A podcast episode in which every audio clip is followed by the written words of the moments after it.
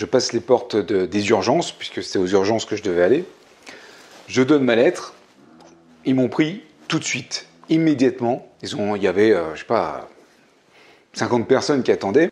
Ils m'ont installé dans un box. Euh, un spécialiste néphrologue est venu euh, directement me voir, a commencé à me faire une prise de sang évidemment pour des analyses complémentaires. Pour elle, c'était un myélome, myélome multiple, vu les différents symptômes que j'avais. Peut-être une demi-heure après, j'étais déjà sous chimio et j'étais déjà pris en main par l'équipe euh, de l'hôpital Saint-Louis. Vraiment formidable. Et voilà, ça, devient un, truc de dingue. On rentre dans une, une spirale qui est encore floue parce que euh, on se rend pas bien compte. Enfin, moi personnellement, je me suis pas bien rendu compte de ce qui se passait. En fait, je savais que c'était quelque chose de grave, mais euh, étant donné que je ressentais peu de choses, peu de douleurs, je me rendais vraiment pas compte de ce qui se passait véritablement dans mon corps. Je subissais, euh, je me laissais un petit peu faire sans vraiment réagir par rapport à tout ce qui se passait. Alors que j'ai appris que j'avais à ce moment-là la moelle qui sortait des os.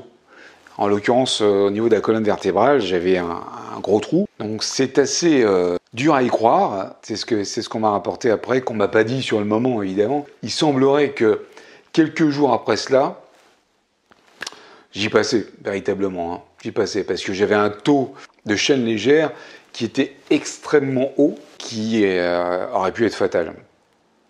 L'insuffisance rénale était une sirène d'alarme, si vous voulez, qui signalait que bah, ça n'allait pas du tout et qu'il fallait faire quelque chose parce que j'étais limite euh, à passer sous dialyse s'il ne m'avait pas déjà mis sous médicaments euh, d'entrée de jeu aux urgences. Ça, c'est la phase découverte aux urgences de quelque chose de très grave. Mais encore une fois, c'était très abstrait pour moi, même si c'était dans mon corps, je ne le sentais pas vraiment bizarrement. Mais il se trouve qu'après, il y a toute une phase de découverte de la maladie que je vous raconte dans l'épisode prochain. Et surtout, profitez de la vie.